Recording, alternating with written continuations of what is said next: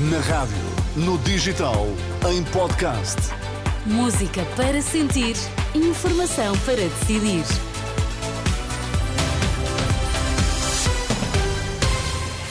As notícias agora com a Maria João Costa. Bom dia, João. O que é Bom que dia. temos em destaque? Nem nos anos da pandemia os números foram tão elevados. Este foi um dos natais mais mortíferos dos últimos 10 anos em Portugal. Ataque na Rússia, da Rússia à Ucrânia, confirmados 13 mortos e um número ainda indeterminado de feridos. As notícias sempre à hora certa na Renascença, edição das 11 com Maria João Costa. Muito bom dia. Há cinco dias que a mortalidade em Portugal está acima dos 400 casos por dia.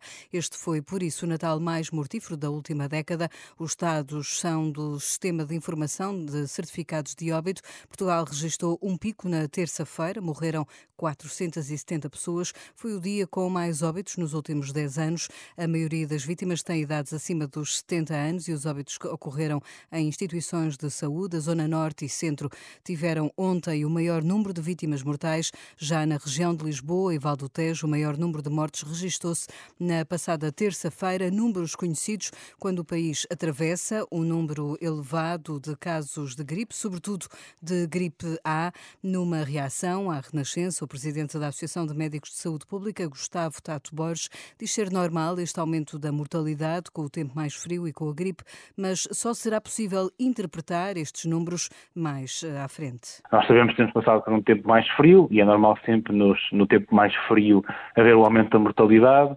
Sabemos também que estamos a ter um pico de infecções respiratórias que ainda vai crescer um pouco mais e que também pode causar, de facto, eh, mais óbitos eh, do que o habitual.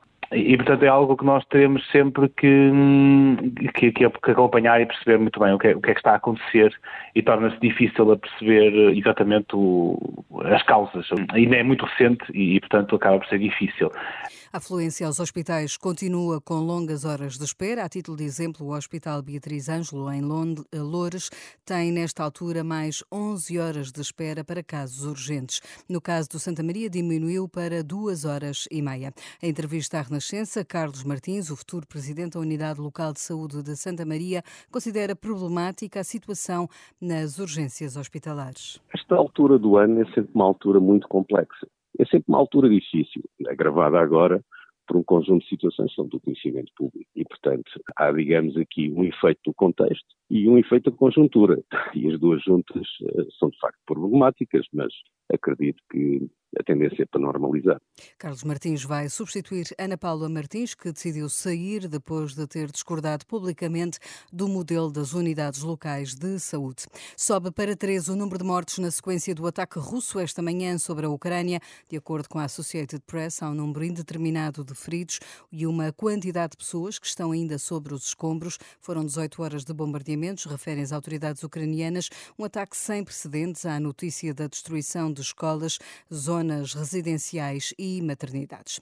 Com o ano novo chegam também novidades editoriais. Para 2024 está prometido o lançamento do livro de memórias de Manuel Alegre, Memórias Minhas, sairá pela Dom Quixote e reúne o olhar do histórico socialista sobre o país e a sua vida. A mesma editora, Teresa, promete para março também o lançamento mundial do romance póstumo de Gabriel Garcia Marques, que se chama Vemo-nos em agosto. Por falar, já que já estamos aqui neste apontamento uh, literário também, não sei se viste o vídeo que José Saramago, um, um vídeo que apareceu agora nas redes sociais em que o José Saramago lhe diziam, passavam um microfone para a mão e diziam deseja uma mensagem de Feliz Uhum. Natal e ele dizia eu odeio o Natal.